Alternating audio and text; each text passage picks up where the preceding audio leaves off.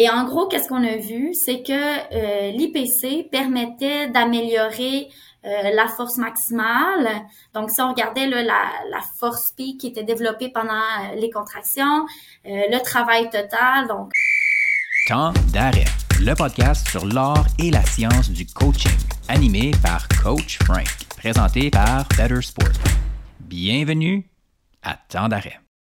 Épisode 82 préconditionnement ischémique pour la performance en force, en sprint, en altitude et les différences physiologiques entre les hommes et les femmes avec Pénélope Paradis des chaînes PhD. Comme à l'habitude, c'est Coach Frank qui est avec vous et mon travail lors de temps d'arrêt, comme vous le savez, eh bien, c'est de déconstruire l'art et la science du coaching. Je fais ça parce que ma raison de me lever à chaque matin, c'est de contribuer au développement d'un environnement de qualité pour nos entraîneurs et entraîneurs francophones. Et je pense, sincèrement, je vais vous laisser être les juges de ça, que le podcast contribue à faire ça ou à accomplir cette mission et même à aider au développement de tous les gens qui tournent autour de nos entraîneurs, que vous soyez dans l'administration ou membre d'une équipe de soutien intégrée. Et je pense que la dernière partie va être particulièrement vraie aujourd'hui. Pour les auditeurs et auditrices loyaux de temps d'arrêt, eh bien, un gros merci et je vous invite à donner un avis de 5 étoiles sur votre plateforme de podcast préférée parce que, oui, je vous le dis, ça contribue à la pérennité du podcast, ça contribue au fait que les gens puissent nous trouver plus facilement. Si tu es une personne qui coach un sport dans lequel la composante physique domine, comme la natation, l'athlétisme ou le cyclisme, ou que tu es un préparateur ou une préparatrice physique, eh bien cet épisode-là va être pour toi parce que on s'attarde à toutes les implications du préconditionnement ischémique sur la performance des athlètes dans plein de types d'épreuves et le mécanisme de tout ça. Et la personne qui va nous en parler, il n'y a, pas meilleure personne, puis je pourrais quasiment dire dans le monde, parce qu'elle vient toujours de terminer son doctorat sur le sujet. C'est-à-dire que c'est, ben en fait, c'est Pénélope Paradis Deschaines qui est professeure en kinésiologie à l'Université du Québec à Chicoutimi. Elle a récemment gradué d'un doctorat en kinésiologie de l'Université Laval sous la supervision de François Billot, lors duquel elle a collectionné les publications et les prix. Elle a d'ailleurs été récipiendaire de trois distinctions notoires, soit faire partie du tableau d'honneur de la Faculté des études supérieures et postdoctorales de l'Université Laval, un prix d'excellence lors de présentation orale aux journées de la kinésiologie de la Faculté de médecine de l'Université Laval, et elle est aussi lauréate du concours international de bourse Sports Travel Award de la Société de publication MDPI basée à Basel en Suisse qui regroupe 223 revues scientifiques révisées par des pairs. Donc, je pense qu'elle est qualifiée pour nous parler de son sujet aujourd'hui. Et je, le mentionne dans la conversation avec Pénélope, mais c'est la première fois que je vois une thèse de doctorat inclure 519 références. Elle en a lu des choses, elle a été préparée et ça paraît dans l'éloquence de ses propos sur un sujet qui n'est pas facile à vulgariser parce que quand on parle de physiologie, de volume d'éjection sanguine, de débit cardiaque, de toutes ces choses-là et de la ramification que ça peut avoir sur l'entraînement, euh, c'est complexe, mais il faut rester exact en même temps pour pas dire n'importe quoi. Et je pense qu'on peut bien sentir l'éloquence et l'exactitude des propos de Pénélope.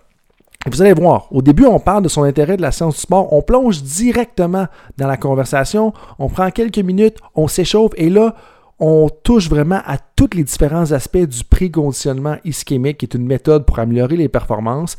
On, parle de vraiment tout. Et là, on reste quand même dans le domaine physiologique des choses. Et là, tout de suite après ça, on parle de la différence entre les hommes et les femmes parce que euh, indirectement dans ses travaux. Elle a vu une distinction entre les deux. Elle nous en parle. Et on termine avec la partie, je pense, qui va faire le plus plaisir à tout le monde une application concrète de la méthode euh, de préconditionnement ischémique pour une compétition et les nuances justement des différents sports. Je pense que vous allez vraiment vous rejoindre là-dessus. Et bien entendu, on termine comme à l'habitude avec des questions éclairs qui nous permettent d'en savoir un petit peu plus sur la personnalité de Pénélope euh, qui a été vraiment, comme je l'ai dit à plusieurs reprises, éloquente. Euh, Puis c'est pas toujours facile de l'être quand on parle d'un sujet comme celui-là. Donc, je vous le dis, si vous êtes un préparateur ou une préparatrice physique, que vous coachez dans un sport qui est vraiment à dominance physique, cet épisode-là, c'est un must pour vous et je vous invite à l'écouter de fond en comble, de A à Z, peu importe l'expression que vous préférez. Merci tout le monde d'être là encore avec moi dans l'aventure Temps d'arrêt. Ce fut un plaisir d'avoir cette conversation de plus d'une heure avec Pénélope. Et là-dessus, je vous dis bon podcast. Pénélope, bienvenue à Temps d'arrêt. Merci François, bonjour. Bonjour, bonjour. Ben, merci à toi de prendre du temps. Je sais que ça va être le début de session euh, quand même très bientôt. C'est bien de l'action. Euh, fait que merci de venir partager un peu euh, de tes trouvailles inédites que tu as faites dans le doctorat. C'est quand même assez intéressant. grosse année, un, enfant de moins de deux ans, terminé le doctorat, nouveau poste à l'UCAC.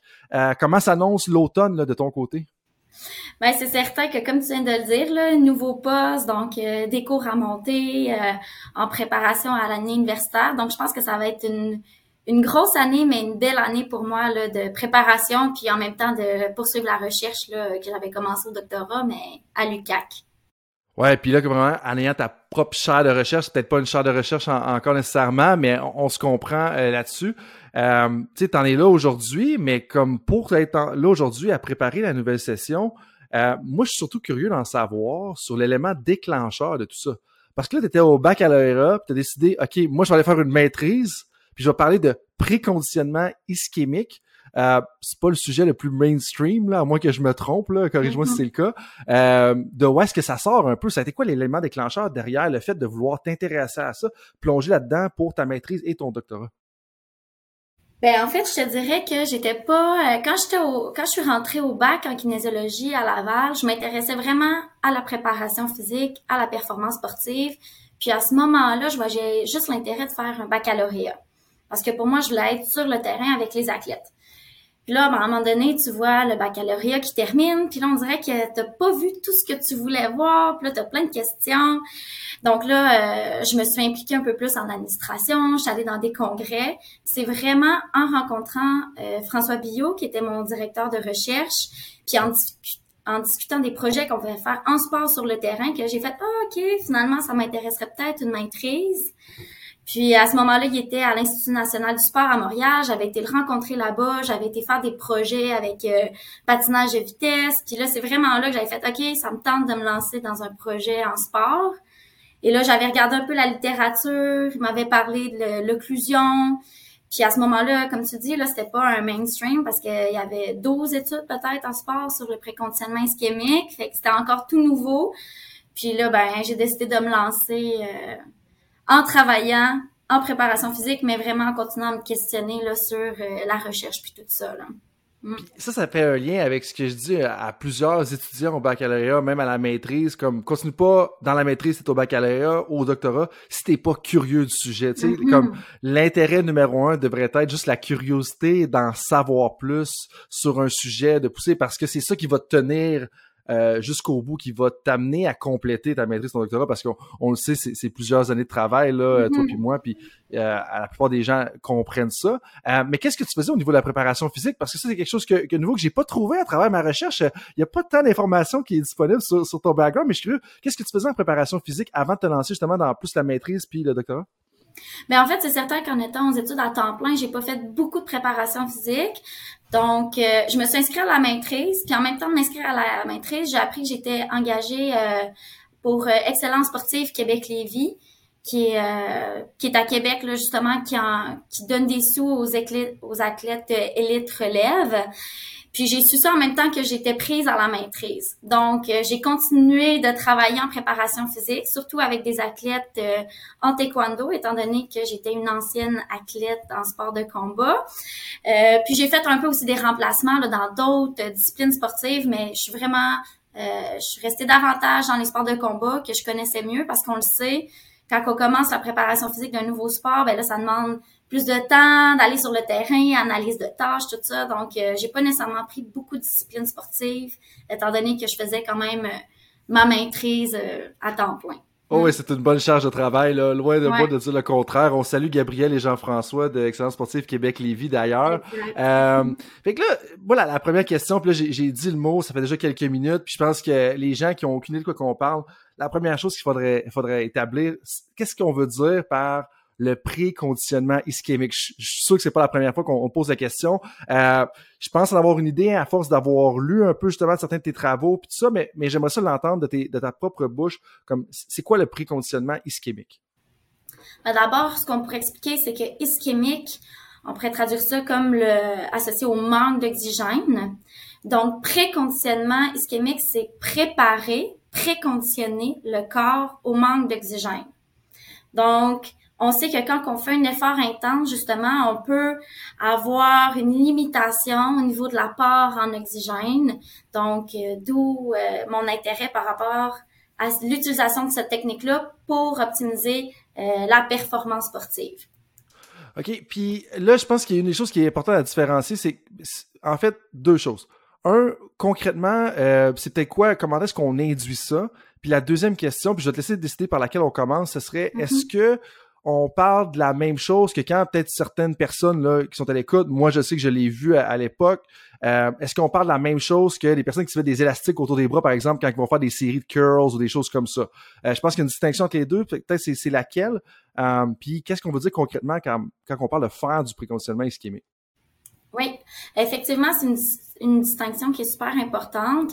Donc, quand on dit justement quand j'ai préconditionné le muscle au manque d'oxygène, c'est une technique qu'on fait avant l'effort. Donc, le préconditionnement ischémique, on va avoir la personne qui est assise sur un lit ou couchée. On va mettre des brasseurs autour des membres inférieurs ou supérieurs, donc par exemple autour des cuisses. Souvent, ça va être des brasseurs à tension artérielle. Donc, on va gonfler le brasseur à tension artérielle pour bloquer l'apport en oxygène aux muscles. Donc, on va bloquer l'apport artériel. Puis, on va relâcher le brasseur pour avoir le retour de sang et on va faire ça à trois ou quatre reprises la plupart du temps. Donc, trois cycles de compression de cinq minutes, puis trois cycles de relâchement de cinq minutes, ce qui fait souvent une période totale de 30 à 40 minutes de préconditionnement versus la technique qu'on va appeler souvent euh, KATSU ou euh, BFR pour Blood Flow Restriction, où là, on va faire des restrictions pendant l'effort. Et souvent, au lieu de bloquer complètement l'apport de sang, on va seulement bloquer le retour veineux. Donc, le sang va continuer de rentrer dans le muscle, mais il va pas ressortir, ce qui va créer l'espèce de gonflement qu'on va voir quand les athlètes vont l'utiliser. OK, super intéressant. Donc, euh, Puis là, bon, il y, a plein de choses à explorer dans cet aspect-là. Euh, juste parce qu'on va peut-être passer plus de temps sur le préconditionnement ischémique, justement, finir avec le blood flow restriction, donc la restriction mm-hmm. du flux sanguin, là, le, le KATSU, comme tu l'as, euh, comme tu l'as appelé. Donc, euh, ce serait quoi un des avantages, justement, de bloquer justement le retour veineux? Est-ce que c'est juste la pompe après l'entraînement qui est bénéfique ou il y a des effets un peu plus perdurables? Ben, en fait, souvent, ceux-là qui vont s'intéresser effectivement à la méthode BFR, c'est pour avoir une accumulation de métabolites, donc avoir créé un milieu qui est plus stressant. Souvent, ça va même être utilisé avec, par exemple, des contractions qui sont moins importantes. Donc, on fait une contraction à un pourcentage moins élevé, mais comme on bloque le retour veineux puis qu'on crée un milieu qui est plus stressant, ben on peut entraîner des effets similaires à avoir fait par exemple des contractions avec une charge maximale comme la, les entraînements de la force maximale.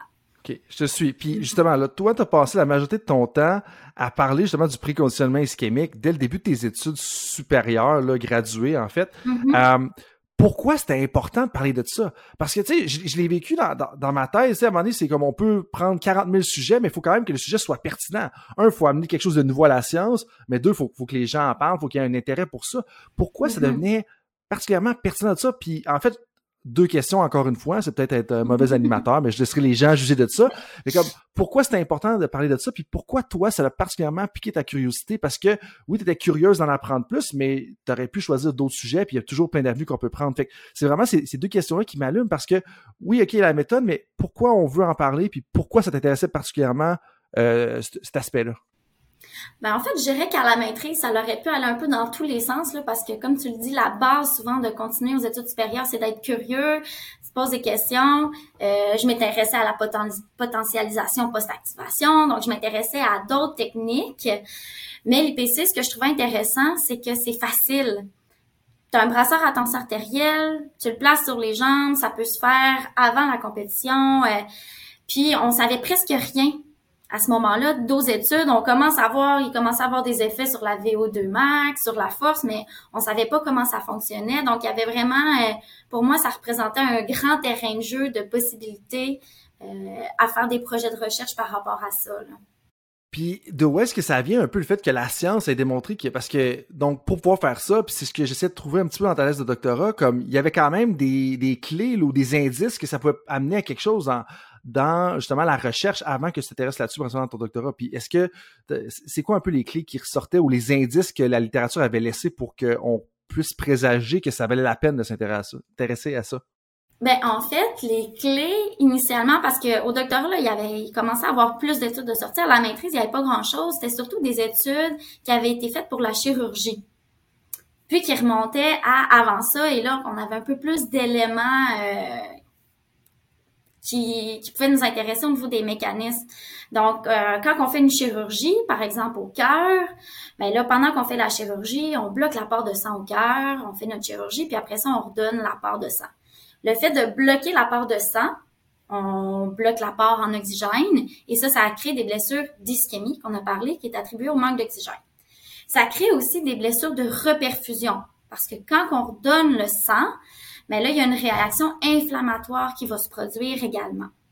Et là, il y a des chercheurs qui ont montré que le fait de bloquer la part de sang temporairement, ben en fait, de, fait, de faire le préconditionnement directement sur l'artère du cœur, ça permettait de réduire ces dommages-là qui sont induits. Donc, ça réduisait l'infarctus d'à peu près 40% Là, on était sur le cœur d'un chien, par exemple.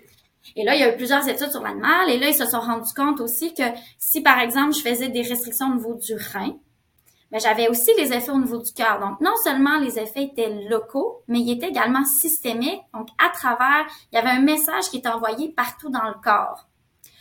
Puis après ça, ils se sont rendus compte qu'en plus, on peut le faire de façon non invasive. Donc, au lieu d'ouvrir, d'aller bloquer directement sur l'artère, on pouvait aller sur les cuisses puis le faire de façon indirecte avec les brassards à tension artérielle. Et ça, ça jouait sur toutes sortes de mécanismes. Ça jouait au niveau, euh, puis là, à ce moment-là, on ne savait pas tout, mais ça pouvait jouer sur la vasodilatation, sur l'utilisation d'oxygène, sur l'épargne au niveau de l'ATP, qui est la molécule d'énergie, là, quand on fait une activité mhm. sportive. Et là, c'est à partir de ce moment-là que se sont dit, ben, les premiers qui se sont intéressés à l'IPC ou préconditionnement ischémique en sport, qui se sont dit, ben, si on peut améliorer les dommages lors d'une chirurgie, est-ce qu'on peut aussi améliorer la performance intense où on a aussi un manque d'oxygène? Je sais pas si je me suis trop étendue, là, des fois, là, on est tellement passionné par notre sujet qu'on on va dans tous les sens, là. Mais c'est un peu toutes ces clés-là au niveau des mécanismes qui pouvaient rendre ça intéressant en sport. Puis là, on voulait aller voir vraiment ce qui se passait, notamment au niveau du muscle dans mon projet de maîtrise. Euh, non, c'était très clair. Le flow était cohérent de un, euh, puis de deux.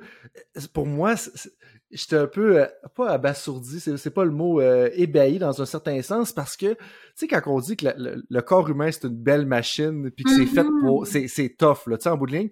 Puis l'autre affaire, ça me faisait penser à comment est-ce que tout est un peu interrelié. Ou est-ce que, tu sais, des fois, quand on parle d'innovation, puis là, je sais que c'est pas le but de la conversation d'aujourd'hui, mais moi, je regarde beaucoup l'innovation, il faut, il faut s'inspirer d'autres domaines. Puis comme oui, il y a clairement un lien entre la physiologie de l'exercice puis je veux pas dire la chirurgie cardiaque, là, mais le, système mm-hmm. cardiovasculaire en bout de ligne, le système cardiaque, euh, il y a clairement des liens parce que c'est la même chose jusqu'à un certain point. Mais le, point avec ça, c'est que on doit s'inspirer de d'autres domaines, autant comme kinésiologue, autant comme psychologue, autant comme euh, entraîneur de sport d'équipe, entraîneur de sport individuel, de voir dans les différents domaines, parce que des fois, on peut avoir des pistes de choses qui vont nous amener à voir ailleurs. Puis c'est un peu ça la, la clé d'innovation, c'est comme faut être assez spécialiste dans son domaine pour être à la fine pointe de où est-ce qu'on est rendu, mais en même temps mm-hmm. être ouvert un peu sur ce qui se passe ailleurs. Mais là, de ramener justement par rapport à, au, justement au préconditionnement ischémique, euh, donc, tu as fait ta, ta, maîtrise, ton doctorat là-dessus, tu as fait plusieurs projets, si j'ai bien compris, il y avait trois projets dans ton doctorat, un projet sur l'utilité pour la compétition en altitude, ensuite de ça, un autre plus sur la récupération, un autre sur l'entraînement par intervalle, si je peux mm-hmm. m'exprimer ainsi. Puis tu as même utilisé la force, euh, étudié le lien avec la force. Fait que je commencerai peut-être avec la force parce que je pense que c'est dans tes premiers travaux. Euh, Qu'est-ce qui est ressorti un peu de tes travaux justement sur l'impact de l'IPC, on peut utiliser, je pense, l'abréviation pour le reste de la convo, là, euh, mm-hmm. et, et comme justement sur la force. Puis après ça, je pense qu'on va aller justement un par un en altitude, récupération, après ça, sprint par intervalle, parce que il peut avoir des ramifications importantes pour deux raisons. Puis moi, c'est pour ça là, que je veux en parler. Mais en fait, je vais être bien honnête, je vais être transparent. La première raison pour laquelle j'en parlais, j'étais comme, ben, je devrais-tu faire ça avant d'aller faire un trail, euh, un Spartan Trail Race? sais, avant de faire mon Spartan Race, est-ce que moi-même je devrais le faire? C'est la première raison pour laquelle tu es là aujourd'hui. Mais la deuxième, je me dis, ça peut avoir un impact, un, sur les équipes de soutien intégré à travers les, les, les personnes, les athlètes ou les, les, personnes qui sont en lien avec, avec plusieurs athlètes. Et trois, les entraîneurs, tu sais, peut-être aiguiller puis dire, euh, orienter justement l'équipe de soutien intégré, voir, devriez-vous considérer ça? bref, mm-hmm. il y a quand même des ramifications importantes. Puis je pense qu'on devrait commencer par la force. Qu'est-ce que tu as fait un petit peu? Puis c'est quoi les conclusions qui est ressorties? Puis comment, est-ce qu'on peut s'en servir? Puis si oui, comment? Alors, le projet de maîtrise, comme je le disais, il y avait moins d'études, donc on a été vraiment plus avec un, un protocole qui est standard, c'est-à-dire que on a fait l'IPC comparativement à une condition placebo avant cinq séries de cinq contractions maximales volontaires sur un, appareil qu'on appelle le Kincon, qui est un dynamomètre. Donc, le, participant est assis, a la jambe fixée après un bras de levier avec une euh, jauge de force au bout. Puis le bras de levier bouge à une certaine vitesse selon un certain angle. Ce qui fait que c'est moins applicable sur le terrain, mais que nous, étant donné qu'il n'y avait pas beaucoup d'études, ça nous permettait d'avoir une, une mesure plus standardisée où on pouvait aller voir les mécanismes pendant ces contractions-là. Et en gros, qu'est-ce qu'on a vu? C'est que euh, l'IPC permettait d'améliorer euh, la force maximale. Donc, si on regardait la, la, force P qui était développée pendant euh, les contractions, le travail total, donc en tout ce qui était produit sur les cinq séries de cinq contractions maximales, puis également la force moyenne. Et ça, ça si on s'intéressait au changement physiologique, nous, ce qu'on mesurait, c'était, on utilisait la spectroscopie proche infrarouge, qui est une technique que tu as déjà parlé un peu euh, dans certains podcasts, notamment avec Myriam, qui avait utilisé ça dans ses travaux. Donc, qui est une mesure qui, euh, un appareil qui mesure l'oxygénation musculaire, notamment l'apport de sang, donc le volume sanguin musculaire, et l'extraction d'oxygène au niveau du muscle. Donc, nous, on s'était intéressé au muscle vaste latéral, étant donné qu'on faisait des, euh, des extensions au niveau du genou. Et ce qu'on a vu, c'est qu'en fait, si on faisait, on mesurait notre volume sanguin musculaire avant et après l'IPC ou le placebo, ben dans la condition IPC, on avait une augmentation du volume sanguin musculaire. Et pendant nos contractions, chez les hommes, on avait une augmentation de la force qui était produite pendant euh, les contractions, puis une augmentation de l'extraction d'oxygène. Si je me souviens bien, aussi, on avait un effet euh, pendant les phases de récupération aussi où on voyait des changements au niveau du volume sanguin musculaire. Donc, possible meilleur apport d'oxygène avec l'apport de sang, meilleure extraction d'oxygène et augmentation de la force chez nos athlètes masculins. Ben, ok, ça c'est super intéressant. Puis en, bon français, qui ne sera pas en français du tout, mais c'est un bon vieux leg extension contrôlé. C'est comme ça que je, si j'ai bien compris, c'est ça. Exactement. ça c'est ok. Donc là, si on, parle de leg extension contrôlé, moi la première mm-hmm. question, puis là je ressors mon background de kin à mm-hmm. l'époque, je ressors ça des boulamites. Euh, comment est-ce qu'il y a un transfert possible à une activité aussi ou un exercice aussi complexe mm-hmm. qu'un deadlift? Tu sais, le bon vieux soulevé de terre qui est, qui est mon lift préféré moi, la première question, quand, quand je disais un petit peu là-dessus, j'étais comme, OK, mais c'est quoi l'extrapolation d'un mouvement isolé, justement, un mouvement complexe? Parce que c'est rare dans différents sports. Puis si on prend ton exemple de taekwondo, c'est clairement des mm-hmm. mouvements complexes. Si on veut être capable de faire un kick puis de marquer des points, par exemple, quand on fait mm-hmm. taekwondo au départ. Euh, est-ce que, mettons, est-ce qu'on pourrait justement faire un préconditionnement ischémique sur notre quadriceps, sur notre vaste ou, ben, on peut pas vraiment isoler le vaste latéral si on fait un préconditionnement ischémique. Là, je, je, réfléchis à voix haute. Les gens vont me pardonner pour ça. Mais le lien avec ça, c'est est-ce que ça peut être aussi valable dans un mouvement complexe que dans un mouvement isolé comme le leg extension? Parce que c'est la première limite ou question qui, me chicotait un petit peu en, lisant sur tes travaux. Non, tu as tout à fait raison. Quand on fait une activité aussi isolée, le transfert vers une activité sportive est complexe. C'est pour ça que je le mentionnais au début, là, euh, nous, on avait choisi ça parce qu'à ce moment-là, on savait rien sur l'oxygénation musculaire après l'IPC. Donc là, on s'est dit, on n'a pas le choix de faire au moins une étude où on contrôle. Puis là, c'est pas le, les changements de l'extraction sont pas dus à autre chose, comme par exemple les feintes ou la façon que l'athlète se place, mais vraiment c'est un mouvement qui est standardisé pour tout le monde. Puis là, on peut aller voir un peu plus ce qui se passe d'un point de vue mécanistique pour mieux comprendre le transfert après ça qu'on peut faire. Mais clairement, une activité sportive complexe comme le football ou les sports de combat, où, non seulement on a les facteurs physiologiques, mais on a plein d'autres facteurs, mais là, c'est difficile de voir à quel point euh, le transfert est possible vers, euh, ces actions-là, dans le fond. Oui, parce qu'il y a un impact sur le côté technico-tactique. Puis tu sais, si, si je pense, mm-hmm. puis euh, si je pense à voix haute jusqu'à un certain point, je me dis peut-être que dans les sports où est-ce qu'il y a une plus grande dominance physique. On prend un exemple simple, l'athlétisme, tu cours le 100 mètres, peut-être que c'est plus valable ou du moins il y a potentiellement moins de répercussions négatives. Parce que dans un sport comme le football, le taekwondo, des fois on peut être plus fort de certains muscles, mais ça peut peut-être désynchroniser notre enchaînement de mouvements jusqu'à un certain mm-hmm. point. Là, parce... Il y a peut-être une précision à mentionner parce que ça fait deux fois justement tu parles exemple d'isoler, exemple vaste, même si on peut pas. Puis là, il, faut, il faut se rappeler un élément justement qui ressortait avec le préconditionnement ischémique. Puis pourquoi c'est intéressant cette technique-là, c'est que ça a des effets local, mais ça a aussi des effets systémiques. Donc, tu pourrais faire le préconditionnement au bras, puis aller faire une activité en cyclisme, par exemple, puis quand même avoir des effets au niveau de ton muscle euh, vaste latéral. Donc, euh, si je le fais aux cuisses, je peux quand même avoir des effets euh, à d'autres à d'autres muscles ou même au niveau de mon cœur. Donc, d'où l'intérêt de cette technique-là. Puis, ce que j'aimerais amener aussi également comme élément avec cette technique-là, qui ressortait justement en chirurgie, c'est que ça a deux phases temporelles d'action. Donc, tu fais le préconditionnement ischémique, tu as des effets immédiatement après l'application de la technique. Et ça, ça va durer selon des études, par exemple, jusqu'à 8 heures. Donc, tu as une fenêtre de 8 heures où tu peux avoir les effets de ta technique. Par la suite, tu as une fenêtre de 12 à 24 heures où tu n'as rien normalement, tu n'aurais pas d'effet bénéfique. Puis après cette fenêtre-là, tu as une fenêtre de 3 de 40, euh, 48 à 72 heures, si je me souviens bien, où là, tu peux ravoir des effets de l'IPC. OK. Correction super importante, puis je suis content, puis c'est pour ça que je veux qu'on ait la chance d'en parler. Puis c'est ça que j'aime du format, tu sais, des conversations, c'est qu'on a le temps justement d'en parler puis de mm-hmm. nuancer les choses. Donc, puis l'exemple de cycliste, ça me parle beaucoup. Puis je pense que ça va parler à plein de monde de dire qu'on peut le faire sur le bras, mais ça va avoir un impact à long terme. Juste avant mm-hmm. qu'on décortique les phases, parce que c'est justement une place que je voulais explorer avec toi. Puis là, je voyais aussi le potentiel. Puis comment est-ce que pour moi, ce qui est vraiment intéressant, puis c'est ce que tu viens de dire, c'est que c'est pas invasif, dans le sens que tu peux être chez vous le mm-hmm. mardi soir, tu fais ça, puis peut-être même le lendemain, tu sais, tu vas avoir un, ben en fait, 48 à 72 heures, si je, répète bien tes propos. Donc peut-être le surlendemain, tu vas avoir encore des bénéfices.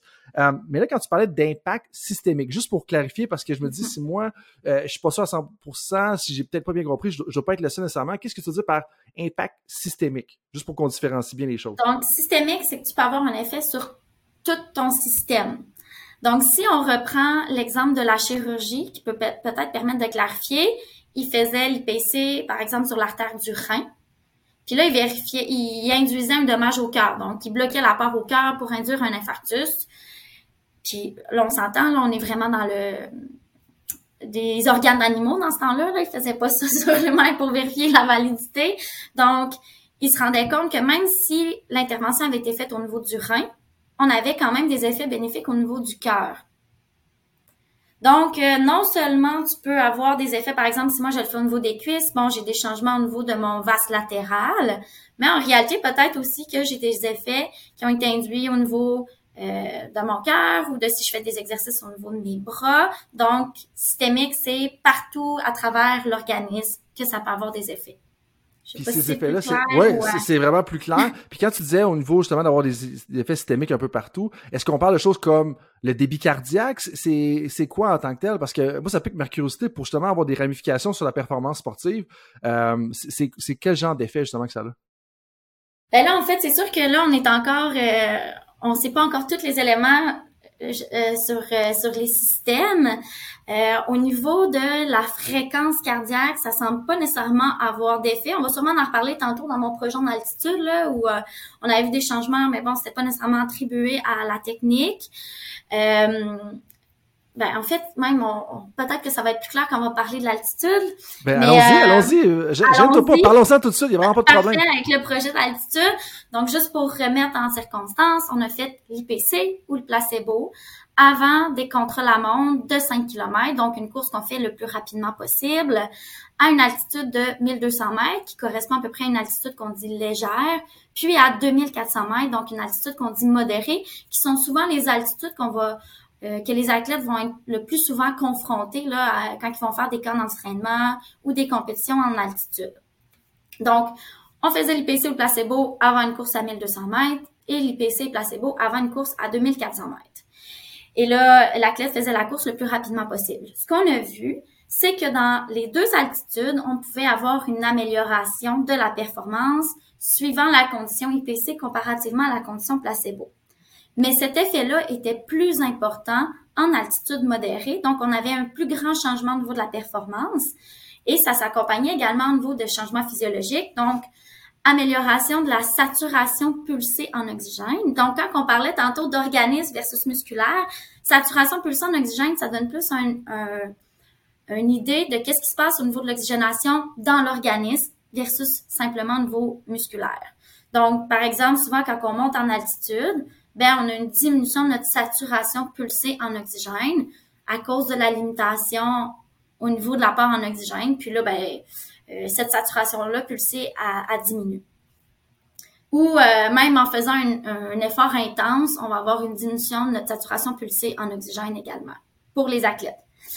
Alors, euh, pour revenir, amélioration de la performance plus importante en altitude modérée, on, on réussit à maintenir davantage notre saturation pulsée en oxygène. Donc, comme je l'ai dit, le contre-la-montre diminue la saturation pulsée, mais là, ceux qui avaient fait l'IPC avant réussissent à la maintenir davantage. Euh, amélioration de la puissance et diminution de la perception de l'effort en altitude modérée. Ah, puis au niveau musculaire, pardon, je l'ai pas encore dit, on avait une désaturation musculaire plus importante suite à l'IPC euh, à 2400 mètres d'altitude. donc, on maintenait mieux l'oxygène, on avait une meilleure puissance, mais on allait extraire davantage d'oxygène au niveau musculaire.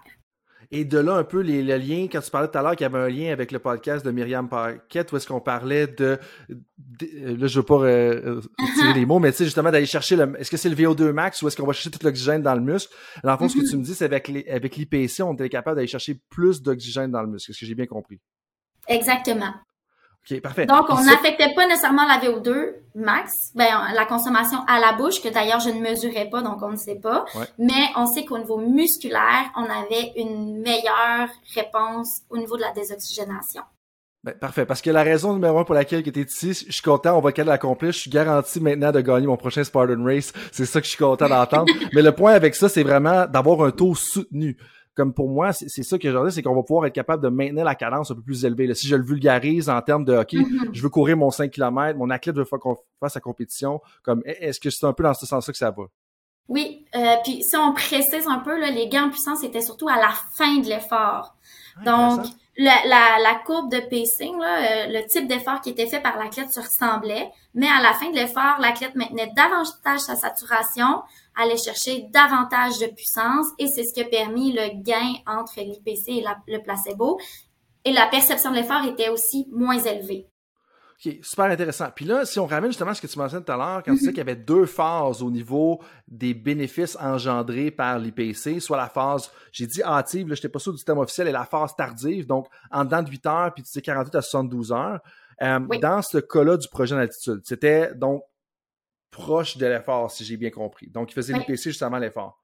Mm-hmm. Demain, mettons, je te donne un exemple concret. On a des athlètes qui s'en vont faire une course ou vont faire une épreuve, un contre-la-montre en vélo. Là. Je sais qu'il y a un coach de cycliste qui est à l'écoute justement du, podcast. Euh, il dit qu'on a une course de vélo justement le dimanche. Est-ce qu'il mm-hmm. devrait faire de l'IPC principalement le matin de la course ou tu penses que ça va être aussi bénéfique ou les bénéfices sont différents de le faire le vendredi? Donc, dans la phase hâtive, le faire le matin de la course, la phase tardive, le faire peut-être le vendredi ou même le jeudi avant sa course le dimanche.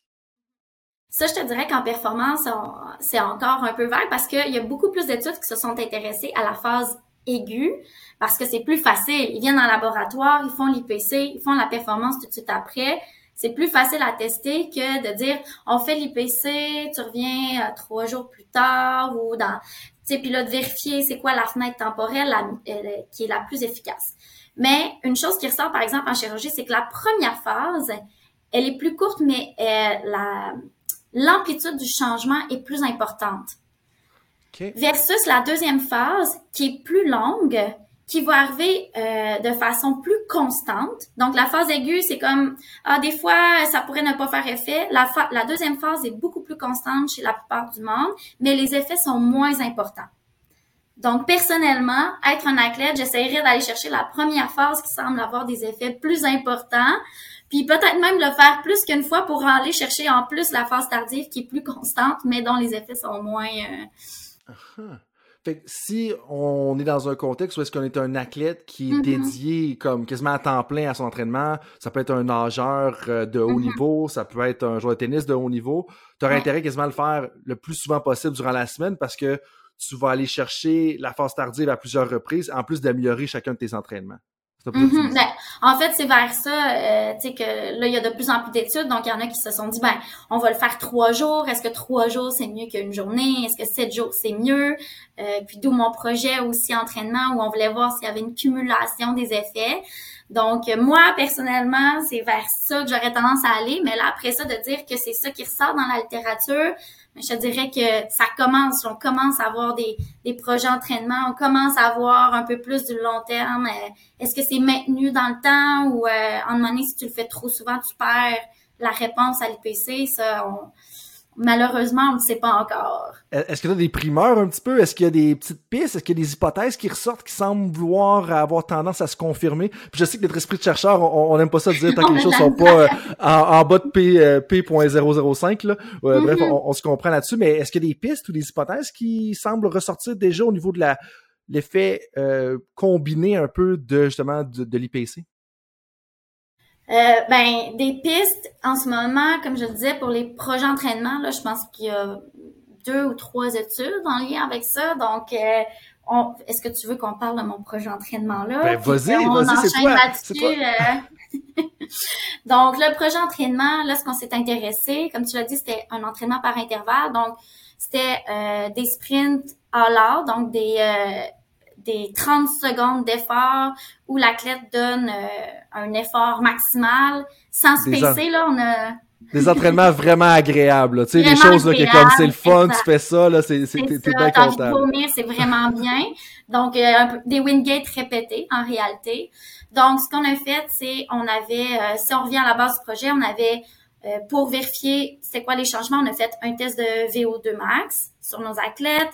On faisait un test de Wingate, donc un seul 30 secondes all out pour voir les changements sur la puissance pic ou la puissance moyenne. Ensuite, on avait des prises de sang pour voir si on avait des changements un peu plus là au niveau euh, euh, hein, des changements sanguins. Euh, et on faisait un contre-la-montre de 5 km. Donc, encore une fois, un test qui est davantage pour voir les changements au niveau de la performance. Là, justement, quand on parlait de changement de terrain, mais ça, c'est un test qui nous dit un peu plus, OK, est-ce que, oui, on la VO2 max change ou pas, mais est-ce qu'on peut changer la performance qui est notre, euh, souvent l'aspect qui nous intéresse le plus. Donc, on faisait ces tests-là. Ensuite, on avait nos huit séances d'entraînement. Donc, deux séances d'entraînement de sprint répétés par semaine pendant quatre semaines. Et là, avant ces huit entraînements-là, on faisait soit l'IPC ou le placebo. Donc, comparativement à toutes les autres études là, où euh, chaque participant passait pour chaque condition, là, on avait un groupe IPC entraînement et un groupe placebo entraînement. Et là, ces deux groupes-là faisaient soit l'IPC placebo, leur séance d'entraînement était retesté à la mi-parcours pour le contre-la-montre de 5 km et à la fin avec tous les tests qu'on a mentionnés précédemment. Euh, ce qu'on a vu, c'est que euh, les deux entraînements permettaient d'améliorer la puissance pic et la puissance moyenne lors d'un 30 secondes en out. Mais il y a seulement le groupe IPC combiné à l'entraînement qui permettait d'améliorer la performance au contre-la-montre de 5 km avec des changements au niveau musculaire. Donc, euh, augmentation du volume sanguin musculaire, augmentation de l'extraction d'oxygène pendant l'effort, et c'est pas mal ça. Puis pourquoi, avant que tu ailles plus loin justement là-dedans, pourquoi seulement ce groupe-là, à, à ton avis, Mhm. ou de ce qui est ressorti de l'analyse que tu as faite des résultats justement? Ben, en fait, euh, ce qu'on pense, c'est que l'IPC permettait d'apporter des changements davantage au niveau périphérique. Donc, justement, tantôt, là, on, on parlait un peu de la différence d'un point de vue central ou périphérique.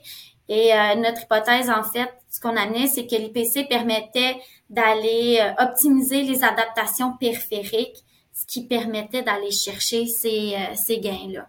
Mais elle n'est pas nécessairement jouée au niveau des facteurs centrales parce qu'on n'avait pas de changement au niveau de la VO2 max ou de la puissance aérobie maximale qui était mesurée dans les deux groupes.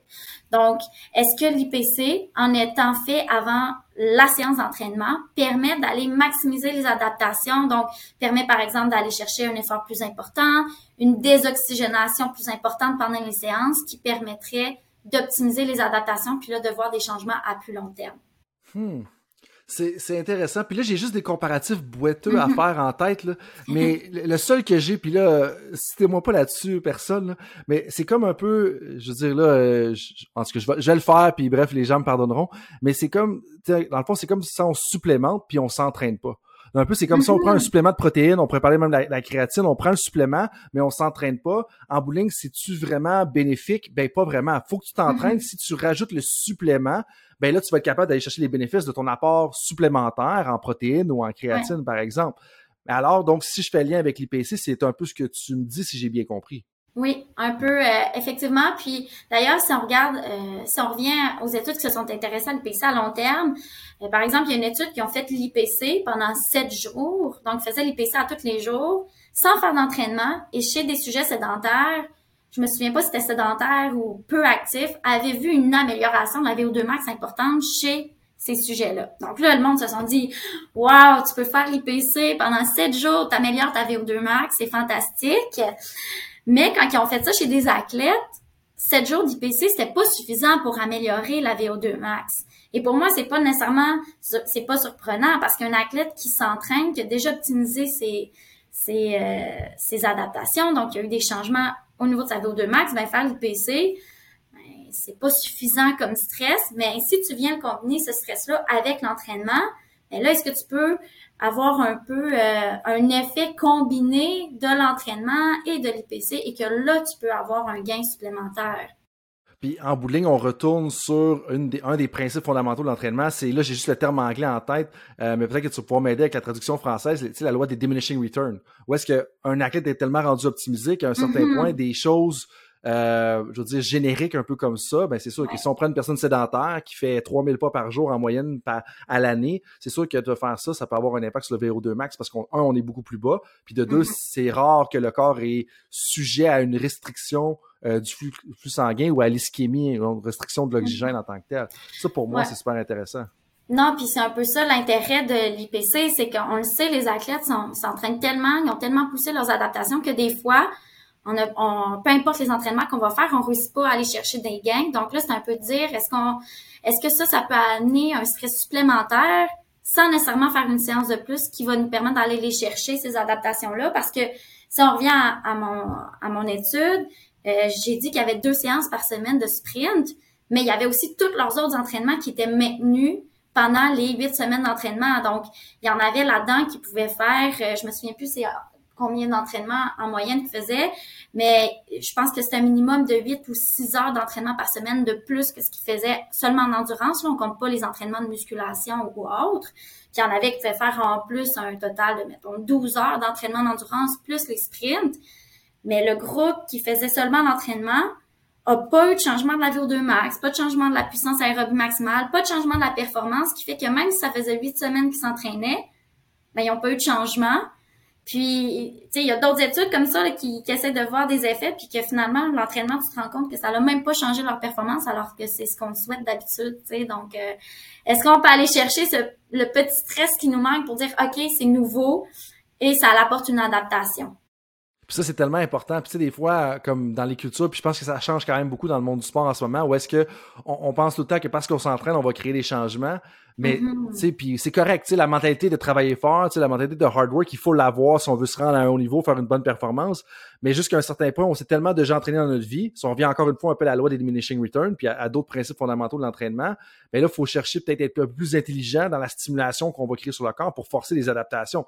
c'est là que, justement, si tu me dis huit semaines, pas d'adaptation, je pense qu'il y a mm. plusieurs entraîneurs qui, si on leur dit que demain, c'est ce qu'on fait, puis, on a tendance à répéter souvent les mêmes formules, que ce soit dans, dans un sport comme la natation, dans l'athlétisme, juste dans la, musculation en général, où est-ce qu'on répète, on change la programmation, mais ça reste quand même similaire. Mais là, mm-hmm. quand tu sais que tu as une méthode non invasive, peu coûteuse, euh, je pense que ça peut quand même être très intéressant. Là, tu sais, je veux dire, c'est, mm-hmm. super intéressant pour moi là-dedans.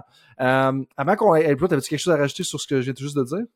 Non, non, c'est euh, t'as bien résumé ça. Je pense que des fois le no pain, no gain, maintenant on sait que c'est plus tout le temps plus tout le temps vrai. Et des fois, c'est comme tu dis, c'est juste d'être euh, d'amener de la nouveauté, puis d'essayer de programmer ça de façon différente pour euh, pour aller chercher ce qu'on souhaite là. Puis, puis je pense que les deux, on, on se la même chose dans le sens que oui, il faut travailler fort, puis ça, on le sait, mais jusqu'à rendu à un certain point, c'est plus une heure de plus d'entraînement. C'est un peu comme l'apprentissage. C'est pas à cause que tu passes une heure de plus à lire un livre que tu vas devenir une, tu sais, une unité de plus une meilleure personne. C'est pas à cause que tu passes une heure de plus à t'entraîner en faisant un peu la même patron d'entraînement que tu vas devenir une unité de plus en termes de performance au niveau de la personne. Euh, Là, il y, a une question, moi, c'est la question que. En fait, c'est la question, je pense que je suis j'ai plus fier de préparer là, en, toute euh, non-humilité là-dedans.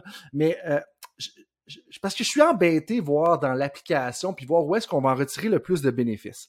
Mm-hmm. la, question que j'ai un peu concoctée puis qui va maintenant vraiment à conceptualiser les choses quand je disais un peu parce que ce que je trouve intéressant en fait c'est c'est pas dans un seul type. Tu sais, si on regarde d'autres études, des fois, c'est qu'on va regarder, mettons, euh, tel type d'entraînement, tel type de protocole, puis OK, sur les sprints, ça donne ça. Sur la force, ça donne ça, mais c'est vraiment dissocié. Mais tu un peu touché à tout ça.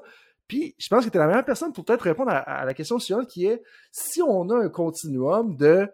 On utilise l'IPC avec André Degrasse pour le 100 mètres et le 200 mètres. Donc là, on mm-hmm. se contextualise. Et de l'autre côté, on l'utilise avec Mathieu Blanchard. Je sais pas si c'est un nom qui résonne avec toi, mais qui est une personne qui a fini au troisième rang lors du UTMB. Le UTMB, c'est le Ultra Trail du Mont Blanc. Un petit 172 km de course. Juste ça, juste 172 km de mhm. course. À relativement, ça peut être en altitude. Hein, le Mont Blanc, on s'entend que c'est une bonne montagne pour ceux, mhm. les gens qui sont familiers avec euh, le Tour de France et les, différentes montagnes en, Europe. Euh, donc, si on a d'un côté, André Legrasse, 100 mètres à 200 mètres, on utilise justement les PC. De l'autre côté, on a Mathieu Blanchard, termine troisième au UTMB pour 172 km. Euh, dans, dans ce continuum-là d'épreuves de 100 mètres à 172 km, mm-hmm. il y a quand même 171,9 km de différence entre les deux distances. Euh, qui qui va en retirer le plus de bénéfices? Est-ce qu'ils vont avoir autant de bénéfices? Est-ce que, euh, vu que le fait que c'est pas vraiment la distance qui est importante, c'est vraiment l'altitude, euh, où est-ce que tu te situes là-dessus? Parce que moi, ça, ça pique vraiment curiosité. Où est-ce que, tu sais, je, l'écoute, je suis un coach de cycliste, euh, on fait du cyclisme sur piste. Est-ce que ça va être autant bénéfique qu'avec mes athlètes de cyclisme sur route? C'est de là que vient un peu ma question avec mm-hmm. les différents coachs auxquels je parle dans les derniers jours. Euh, je te dirais qu'au niveau du, du continuum, j'irais plus vers la longue distance. Parce que, euh, ben, si on revient, parce que des fois, on voit des revues de littérature ou des méta-analyses, donc ils vont prendre plusieurs études, puis là, ils vont essayer de rapporter ça pour voir finalement euh, c'est quoi le constat général qui semble ressortir de l'ensemble des études mises ensemble, plutôt que de dire juste une, puis finalement, c'est ça la, la réalité. Donc, ce qui ressort, c'est que les efforts euh, très intenses, donc comme par exemple un sprint de 100 mètres, semblent pas retirer des bénéfices de l'IPC. Donc, les études qui ont fait des, très, des, efforts très courts et très intenses, la plupart du temps, vont pas nécessairement voir d'effets bénéfiques de cette technique-là. Vont pas voir d'effets négatifs, mais vont pas voir d'effets positifs non plus. Les efforts qui ressortent le plus comme pouvant avoir des effets, c'est les efforts aérobie. Donc, euh, dans la revue de littérature, si je me souviens bien, ils considéraient les efforts supérieurs à 90 secondes. Donc, à partir du moment où on était au-dessus de 90 secondes, c'est là qu'on semble le plus souvent retirer des bénéfices. Puis, les efforts entre 10 et 90 secondes aussi, là, qui peuvent avoir des effets de la technique de l'IPC. Si on s'intéresse à un effort vraiment plus court intense, les études qui montrent des effets bénéfiques, c'est les études qui vont répéter l'effort intense. Donc, plutôt qu'avoir un sprint, par exemple, de 10 secondes, ou de, ils vont faire euh, 12 efforts très intenses. Et là, c'est là qu'on va pouvoir avoir des effets bénéfiques quand les repos sont courts. Donc, euh, si je serais dans un, on penserait plus par exemple au sport collectif à ce moment-là, j'imagine au niveau des gains que le sprint 100 mètres qu'on va faire une seule fois. Euh, l'autre, l'autre euh, aspect qui semble pouvoir euh, bénéficier aux athlètes, c'est quand on a une hypoxémie artérielle qui est importante. Donc, si j'en ai un exemple concret, en natation par exemple, où on a une respiration qui est faite sous l'eau, qu'on va avoir un stress au niveau de l'apport en oxygène qui est plus important, les athlètes en natation souvent vont avoir une hypoxémie qui vont être induite. Et quand on regarde les sprints en natation, donc sprint 100 mètres, 200 mètres en natation, là, on a des gains avec l'IPC. Versus en course, où on a ce stress-là de moins, euh, puis qu'on peut pas aller chercher les gains dans les études qui sont sorties actuellement. Intéressant. Puis quand tu parles d'hypoxémie, juste pour clarifier, qu'est-ce que tu veux dire par là? Hypoxémie, c'est une... Euh, sais, comme par exemple, quand on monte en altitude, qu'on a une diminution de la part en oxygène, puis que j'ai parlé de la saturation pulsée en oxygène qui diminuait. Donc, si normalement, je suis à 100% assis à mon bureau, là, je monte en altitude, je fais un effort, puis je descends, par exemple, à 95%, ben là, j'ai une diminution de ma saturation pulsée en oxygène, puis j'ai une hypoxémie qui était induite, donc une diminution du taux en oxygène. Oui, parfait, je te si suis. je vulgarise un peu, là. Ouais, puis je sais qu'on... Donc, quand on nage, on a des restrictions au niveau de notre, notre respiration, puis on va avoir une diminution plus importante de cette saturation-là que, par exemple, le coulant, euh, la personne qui va courir puis qui a accès à tout l'oxygène qu'il veut euh, en dehors de l'eau. Ouais, jusqu'à un certain point, rendu à- Oui, c'est au sommet ça, du Mont. Blanc, t'en as peut-être un petit peu moins, mais on suit là-dessus. Moi, ce que, la, la chose que j'ai, que j'ai accroché le plus dans ce que tu as mentionné, c'est oui, on peut l'utiliser sans avoir de bénéfices, mais ce qui est surtout important, c'est qu'il n'y a Mhm. pas de effets négatifs qui ont été observés. Puis ça, c'est très rare. Tu sais, si on pense Ouais. au milieu médical, si on pense même en, physio- en physiothérapie, euh, la plupart des choses qu'on va faire, il y a un risque d'avoir des conséquences négatives. Puis ça, le fait qu'il n'y a pas d'effet négatif, moi, je pense que c'est c'est quelque chose qui augmente encore plus la valeur. Ça parce qu'on diminue le risque en bout de ligne pour quelque chose qui peut nous apporter des gains. Exactement. Puis je pense que c'est ça qui a rendu cette technique-là intéressante, c'est que dans les études, OK, des fois, tu n'as pas de gain, mais comme tu dis, tu n'as jamais d'effet délétère. En fait, je dirais pas jamais, parce qu'il y a une étude au départ qui euh, avait fait euh, quatre sprints de 30 secondes en out et eux avaient vu un effet délétère avec l'IPC pour un ou deux sprints. Donc, mais à part cette étude-là, à ma connaissance, il n'y en a pas d'autres qui ont montré euh, des effets délétères chez les hommes. Oh! Et là, on va s'en- on s'en va vers l'autre projet. Euh, donc, euh, mon projet de maîtrise, initialement, j'avais fait des contractions maximales, comme on l'a dit tantôt, en force. Et là, au début, bon, dans mon projet de maîtrise, euh, j'avais juste analysé les hommes parce qu'on on manquait de temps là, pour finir les projets pour toutes sortes de, de péripéties. On se comprend. Bref, on a juste analysé les hommes et là, on avait vu les changements qu'on a parlé précédemment. Plus tard, à la fin de ma maîtrise, j'ai pris le temps d'analyser mes données que j'avais eues aussi chez les femmes. Et là, on s'est rendu compte qu'on n'avait pas les mêmes réactions. Donc, les hommes avaient tous eu des augmentations de la force, puis l'augmentation de la force, c'était quand même 12% Donc, c'était quand même un gain qui était important pour des hommes qui s'entraînaient régulièrement en force, qui étaient des haltérophiles, crossfit, euh, donc des gars vraiment en puissance. Les filles, il n'y avait pas de gain au niveau de la puissance. Si je me souviens bien, il y avait quand même la moitié des filles qui avaient eu un effet délétère sur euh, la production de force suite à, l'IPC. Donc, la moyenne ressortait qu'il n'y avait pas vraiment de gain, mais quand on regardait les réponses individuelles, il y avait la moitié des femmes qui, avec l'IPC, comparativement au placebo, avaient eu une diminution de la force. Ah, puis ça, c'est- tellement intéressant parce que, euh, puis tu sais, les, les gens qui écoutent en arrêt de façon régulière vont le savoir. Comme, Mhm. tu sais, là, j'ai, j'ai, bon, j'ai deux petites jeunes filles à la maison. Ça m'a ouvert les yeux à bien des choses. Puis pourquoi je pense que c'est important? Puis je suis content que tu soulèves le sujet parce que je te ramenais là de toute façon. Moi, je pense que c'est important qu'on parle justement de ton article que tu as écrit en 2017 avec euh, Denis Johannis, si je cite bien les choses, et François. Billot, euh, Oui. qui s'appelle Sex Specific Impact of Ischemic Precondi- Preconditioning on Tissue Oxygenation and Maximal Concentric Force, qui a été publié dans Frontiers in Physiology. Puis Mhm. pourquoi je pense que c'est important, c'est qu'on parle souvent qu'il y a une différence dans le coaching entre coacher des hommes et des femmes. Mais je pense que c'est pas juste au niveau des traits plus généraux, tu sais, qu'on parle sociologique, psychologique, culturel, peu importe, là, il, y en a, il y en a quand même plusieurs. Il y a des différences physiologiques là-dessus. Puis je trouve Ouais. que trop souvent, comme entraîneur, on le sait qu'il y en a. Dire, on comprend que le bassin n'est pas fait de la même façon, que le valgus, souvent au niveau des genoux, là, je suis encore Mhm. un peu rouillé en kinésiologie, je retourne à 2014-2015 dans mes connaissances, mais je pense que c'est encore d'actualité. Comme on comprend qu'il y a des différences, mais à part ça, on ne sait pas vraiment les différences physiologiques. Puis Ouais. on, on- va aller dans les résultats concrets de ton article, mais moi, il y a un commentaire qui m'a vraiment interpellé, c'est quand tu mentionnes que les femmes ont des mécanismes préventifs des blessures en lien avec l'ischémie et l'occlusion. Puis là, j'étais comme, OK, qu'est-ce que vous voulez dire par là? Puis ça, ça l'a vraiment, euh, euh, ça ça- ça m'a éveillé parce que j'étais comme, attends un peu, il y a des mécanismes préventifs de blessures chez les femmes que les hommes n'ont pas. Donc, un, avantage pour différentes raisons à travers l'évolution, j'imagine. Mais, mais c'est quoi un peu ces mécanismes préventifs-là, si tu te sens à l'aise, bien entendu, d'en parler? Puis je pense que ça va bien nous amener par la suite à pourquoi il y a des différences, justement, entre les hommes et les femmes au niveau de l'utilisation du préconditionnement ischémique. Euh, je vais essayer justement de pas dire de fausses euh, parce que c'est quand on a vu les résultats, ben là on trouvait rien dans la littérature sur l'IPC, la performance. Fait que là on a été voir un peu plus ce qui se passait au niveau. Euh, tout à l'heure on a parlé l'IPC avant euh, une chirurgie, ça fait diminuer les blessures d'ischémie reperfusion. Mm-hmm. Donc là on a été plus dans cette littérature là qui est un peu plus clinique où justement dans certaines études ils vont montrer que les, les femmes c'est par rapport à ces blessures d'ischémie réperfusion-là qui vont avoir des meilleures réactions. Donc, justement, au niveau de la réponse qu'on va dire endothéliale, donc la réponse des, des, des vaisseaux sanguins à, euh, par exemple, si on met un stimulus, euh, je, je, suis moins habituée de vulgariser cette littérature-là, là, mais que les vaisseaux vont euh, bien mieux répondre chez la femme lorsqu'on va avoir ce type de stress-là versus les hommes. Donc, c'est un peu en lien avec ça.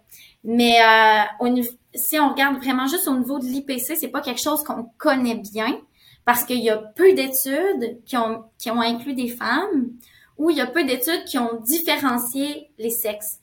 Hmm. Donc, je pense que je veux pas non plus, mais si je me souviens bien, avec une revue de littérature qui ressortait, je pense que c'était 17% de l'échantillon qui était en fait un échantillon euh, féminin. Donc euh, maintenant, c'est ça, c'est peut-être euh, c'est peut-être moins pire si on refaisait une autre vue euh, plus récente. Puis je sais qu'il y en a aussi qui ont montré qu'il n'y avait pas nécessairement de différence homme-femme selon les dernières données, mais je pense que c'est quand même quelque chose là, qu'on doit regarder plus en détail, là, qu'on a peu de peu d'informations. Ben définitivement. Puis, je veux dire, un des défauts de la science qui est bien reconnu, c'est que on étudie des hommes blancs. Donc, dès qu'on travaille avec une population qui est autre, faut toujours se mm-hmm. poser des questions sur la validité des études qu'on va lire, parce que un, des fois, c'est pas toujours bien spécifié. Puis deux, euh, ça veut pas dire qu'on peut juste prendre une conclusion chez une portion de la population puis l'appliquer à une autre portion de la mm-hmm. population. Mais parlant justement de peut-être mieux outiller les entraîneurs à coacher des, hommes ou des femmes ou à bien comprendre les différences, euh, il y a une citation que j'ai traduit librement justement de l'article parce que l'article était publié en anglais. Euh, dans, justement ce, ce volet ça disait il y a une augmentation claire de la force à une seconde dans les séries numéro 1, 2 et 3 chez les femmes, alors que les hommes ont démontré des bénéfices lors des séries 1, 2, 4 et 5. Mm-hmm. Là, ma, ma, question avec ça, est-ce que ça veut dire que le bénéfice est présent chez les femmes, mais serait moins durable seulement. C'est-à-dire qu'on fait du préconditionnement ischémique, on a des bénéfices, mais à cause des caractéristiques propres à ce sexe-là, justement, on va avoir moins de bénéfices à long terme. Est-ce que c'est ça ou c'est autre chose? Euh, il faudrait que euh, ça, c'est des résultats, ça fait longtemps, là. je me souviens plus si, euh, justement, ce que je me souviens plus, c'est quand on parle que 1, 2, 3 pour les femmes, je me souviens plus si les femmes qui avaient des effets délétères avaient quand, étaient quand même délétères dans les trois premières. Parce que là, on s'entend que quand on parle 1, 2, 3, on parle de la moyenne euh, de la cohorte euh, qui incluait toutes les femmes. Puis après ça, on s'est intéressé à aller voir la réponse individuelle. Puis c'est là qu'on a vu que, contrairement aux hommes, il y en avait qui réagissaient négativement. Parce que dans, dans cet article on utilise les, les tailles d'effet. Là, on rentre pas trop dans les statistiques. Mais en gros, cette statistique-là, ça va regarder euh, l'amplitude du changement. Donc, plus un changement est important, plus on a une taille d'effet qui est grande. Et pour que cet effet-là ressorte comme clair, on dira pas significatif parce que c'est pas un P qui est inférieur à 0.05, c'est une taille d'effet qui est euh, assez grande. Et pour que cet effet-là ressorte comme clair, il faut qu'il y ait moins de 5% euh, des réponses qui soient dans le sens inverse. Donc, si par exemple, j'ai 80% qui réagissent positivement, puis j'ai 20% qui réagissent négativement. Même si la moyenne est une augmentation de 5% on va dire que l'effet n'est pas clair parce qu'il y a trop d'effets négatifs. Donc, il faut que les effets négatifs soient inférieurs à 5% Donc, est-ce que 1 et 3, c'est ressorti? Quand on regardait comme en détail, mais qu'en réalité, il y avait quand même, euh, tu sais, je me souviens plus à quel point c'était... Euh, Bref, je veux pas trop me prononcer sur est-ce que les femmes, c'est parce que les effets sont plus courts versus pour les hommes. Euh... Puis des fois aussi, un manque de clarté aussi au niveau de la littérature, qui ça prendrait plus d'études pour le faire en même temps. Puis il y a deux autres choses à laquelle tu touchais, puis je vais te les lancer, puis je vais te laisser voir où euh, est-ce qu'on peut aller avec ce que tu as trouvé. Il y a mm-hmm. deux choses. La première, on parlait qu'il y avait une, ce que j'ai lu, c'est qu'il y avait une différence entre, au niveau des sexes, au niveau de la réoxygénation des muscles, si je me suis bien exprimé. Et deux, il y avait peut-être une hypothèse qui parlait du fait que ce serait le seuil minimal d'ischémie qui serait différent entre les deux. Euh, je te lance là, qu'est-ce que ça dit? Peut-être réoxygénation premier, puis ensuite le, seuil minimal d'ischémie, qui est une vulgarisation de ce que j'ai lu, là, donc c'était moi pas mm-hmm. là-dessus tout le monde. Donc, pour revenir, euh, tantôt on a dit les hommes avaient une augmentation du volume sanguin musculaire, donc apport en oxygène et une meilleure extraction. Les filles avaient le même gain au niveau de l'apport en oxygène, mais ils n'ont pas eu une augmentation de leur extraction d'oxygène comme les hommes. Donc, point 1. Et là, ça rapporte à ce que tu essayais de, d'amener tantôt au niveau des blessures d'ischémie et reperfusion, c'est qu'il y en a qui vont dire que les femmes sont plus efficientes d'un point de vue oxydatif, donc pour l'utilisation d'oxygène, et au niveau de la fonction endothéliale. Donc, si les femmes sont déjà plus efficientes de ce point de vue-là, mais peut-être qu'ils pourraient moins aller chercher de gain au niveau de l'IPC, parce que l'IPC, ça, ça jouerait au niveau de la fonction oxydative et la fonction endothéliale. Donc, un homme, par exemple, qui est moins efficient d'un point de vue oxydatif, moins efficient d'un point de vue euh, de la fonction endothéliale, en faisant l'IPC pour aller chercher plus de gains que la femme qui, qui est déjà plus efficiente de ce point de vue-là. Et là, entre autres, dans l'article, on parlait, bon, est-ce qu'on avait une différence au niveau des fibres de type 1 et fibres de type 2? Euh, parce qu'une des hypothèses, c'est que les fibres de type 2 sont moins efficientes d'un point de vue oxydatif, bénéficieraient bénéficierait davantage de l'IPC. Donc, mais là, on était vraiment dans des hypothèses parce qu'on n'avait pas de biopsie avec nos athlètes. On s'attendait pas à voir cette différence-là. Donc là, on était vraiment dans chercher la littérature là, euh, autour de ce qu'on avait déjà, puis d'essayer de tirer des conclusions par rapport à ça pour expliquer. Mais comme je disais, on n'avait rien euh, comme mesure concrète par rapport à ça. Et là, veux-tu me rappeler? Mais avant d'aller plus loin, je, me dois d'intervenir là-dessus. Un, c'est la beauté de la recherche, c'est qu'on trouve des choses, puis quand on est curieux, on, revient à ce qu'on disait tout à l'heure. Quand on est curieux, c'est qu'on trouve des conclusions, des fois qui vont à l'encontre de ce qu'on pensait, puis ça nous ouvre mm-hmm. plein de portes, puis ça nous a fait à lire, puis c'est là que t'arrives. Puis moi, une des choses que je voulais absolument mentionner avec ta présence, ta thèse de doctorat, il y a 519 références. 519 références. Un, je te lève mon chapeau. J'en ai enlevé parce que je trouvais qu'il y en avait trop. Ben, euh, tu as enlevé combien, juste par hasard? Juste par curiosité. C'est ça, un ballpark, une cinquantaine, une centaine? C'est euh, incroyable, là. Euh, je pense que j'en ai enlevé une cinquantaine parce qu'à un moment donné, justement, François Bio, mon directeur, il a dit là, correct, mais là, t'en as pas mal, là, des références. on dirait des fois, là, je lisais plein d'affaires, puis j'avais de la misère à me focuser, puis à... Ben, honnêtement, là, euh, Pénélope, une chose que je veux dire, tu as toute mon admiration. Un, pour ça, avoir lu 500 de préférence, euh, je pense que j'en ai 555 dans ma base de données à ce jour, là, puis je dire, je finis mon doctorat depuis deux ans. Euh, d'un, je te lève, je te lève mon chapeau. Puis deux, euh, t'as fait ça aussi en même temps comme bon t'as as fait ton doctorat en donnant naissance à un enfant euh, puis deux moi je le dis tout le temps à ma conjointe on a le beau rôle dans tout ça là, nous les hommes où est-ce que puis pourquoi ça me parle beaucoup c'est pour pour mettre en contexte les gens moi j'ai terminé mon doctorat aussi avec mon premier ma, ma, première fille qui naissait puis là j'ai elle est née en 2018 j'ai terminé mon doctorat en 2019 je veux moi, j'ai trouvé ça quand même, c'est un défi, on s'entend finir un doctorat avec un nouvel enfant, pas besoin de t'ouvrir là-dessus. Moi, je le fais, c'est moi l'animateur, je peux le faire. Je te demande pas d'étaler ta vie privée sur la place publique, mais le point, c'est que j'ai pas porté l'enfant, moi, là, là. je te lève mon chapeau, c'est une admiration authentique. Un, la persévérance que tu as démontrée à travers terminer ton doctorat avec la, situation familiale, mais deux, la quantité de références, pour moi, ça m'a euh, abasourdi le de voir ça. Mais là, de revenir à ce que tu disais, avant d'aller à la deuxième hypothèse de ce que j'avais, que je vais essayer de retrouver pendant ta réponse, mais ce que je trouvais intéressant, un, c'est la curiosité, puis de nous amener à, quand on trouve une hypothèse, euh, qu'on trouve un résultat, ça nous amène, ça nous ouvre plein de pistes. Mais mm-hmm. deux, tu es allé directement où est-ce que je voulais aller avec ma relance quand tu as parlé des différentes fibres?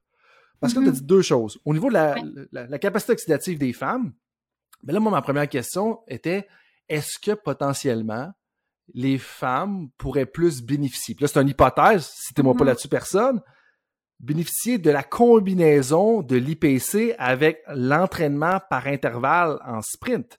Parce que on sait, justement, avec les liens que tu as fait avec l'épisode de Myriam Paquette, que ça peut être potentiellement bénéfique pour la désoxygénation musculaire plutôt que la capacité cardiovasculaire moi, ça, c'était la première hypothèse que j'avais. Mais la deuxième, j'étais là, je revenais un peu à mes premiers livres sur l'entraînement de Christian Thibodeau, puis là, on regarde les flash Twitch sur Twitch euh, Fibers, puis les athlètes, puis tout ça, puis là, on, veut pas trop euh, euh, catégoriser les athlètes facilement de même. C'est pas si facile mm-hmm. que ça. Catégoriser l'athlète, c'est un fast twitch plus c'est un slow twitch.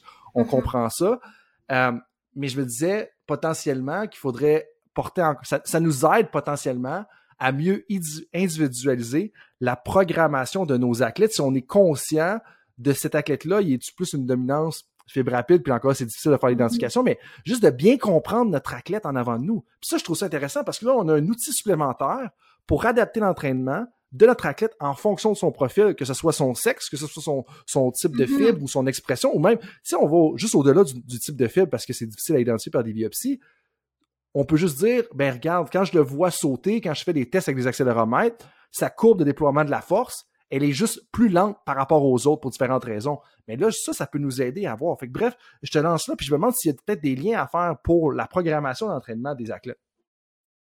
Euh, je vais essayer de, revenir sur tes deux points, puis je me souviens de ta question que je me j'avais oublié temporairement par rapport au seuil, par rapport aux femmes.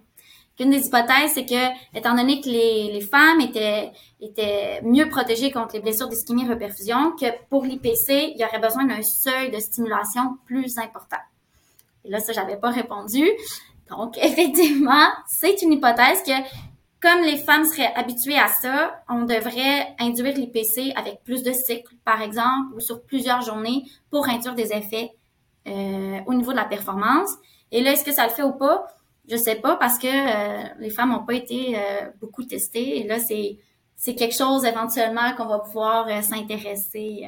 donc, ça répond pas beaucoup à ta question, mais oui, quand on parle de seuil, c'est qu'il faut amplifier le stress de l'IPC, un peu comme une personne qu'on va dire qui va aller en altitude, puis on va on n'a pas d'effet d'altitude. Mais en réalité, c'est pas nécessairement qu'il réagit pas à l'altitude, c'est que le stress n'était pas assez important pour cet athlète-là, puis qu'on devait l'amplifier ou euh, le, modifier, le, mieux le programmer. Mais tu reviendras dans deux ans pour parler des, nouvelles conclusions de ton programme de recherche. Exactement. Puis là, justement, ça l'apporte avec euh, est-ce que pour les femmes, ça serait intéressant, par exemple, au niveau des sprints, au niveau de la désoxygénation musculaire, pour l'instant, on n'a aucune idée. C'est quelque chose justement que je veux m'intéresser à l'UCAC, les effets de l'IPC sur l'entraînement par intervalle, puis la différence entre les hommes et les femmes. Mais honnêtement, j'ai vraiment aucune piste à donner parce que euh, il y a personne qui s'est intéressé à ça euh, encore. Euh. Ben, Donc, un bon question programmation, ben aussi, je pense que ça va être intéressant de de voir comment on peut mieux programmer l'IPC. Comme tu le disais tantôt, bon, est-ce qu'on le fait sur plusieurs jours? Est-ce qu'on le fait avant telle ou telle séance, selon tel profil, telle séance d'intervalle, homme-femme, mais c'est toutes des choses qui sont pas encore faites. Puis, c'est bien correct, puis c'est bon signe justement dans, ton rôle à toi, parce que ça veut dire que tu es à un endroit où il y a encore plein de questions à répondre. Donc, tu manqueras pas de travail dans ta lignée de recherche dans les prochaines années, puis ça, c'est un très bon signe. Euh, fait que ça, ça nous en dit un petit peu plus. Mais là, juste avant qu'on rentre un peu plus dans les questions éclairs, conclusion un peu de la conversation, euh, parce que c'est déjà un bon petit bout qu'on se parle, juste peut-être répéter le protocole. Là, moi, attends, là, je dis moi, mais c'est parce que je veux aider les gens à se contextualiser. Je m'en vais courir un 10 km dans, sur une montagne qui est à 1200 mètres dans un samedi 15 octobre, juste comme ça, là, date complètement au hasard. Donc, quand est-ce que je le fais? La course est à, on va dire, est à midi. Quand est-ce que je le fais? Puis c'est quoi le protocole que je dois suivre? Euh, donc, le protocole à suivre, si on commence par ça, on prend des brasseurs. De façon générale, quand on dit qu'on fait un gonflement, on va induire 220 euh, mm de mercure. Donc, pour donner une, idée, là, euh, quand on va se faire prendre notre pression, là, souvent, l'infirmière ou le médecin va gonfler à une certaine pression de mercure. Tu sais, quand ça fait mal puis que c'est squeezé, là, ben, c'est cette pression-là qu'on va avoir à peu près. Donc, euh, généralement 200, 250, mais ça tourne beaucoup aux alentours de 220. Donc, je mets un brassard à tension artérielle autour de mes deux cuisses. Moi, j'irai de façon bilatérale, donc j'aurais tendance à le faire sur mes deux cuisses plutôt que une.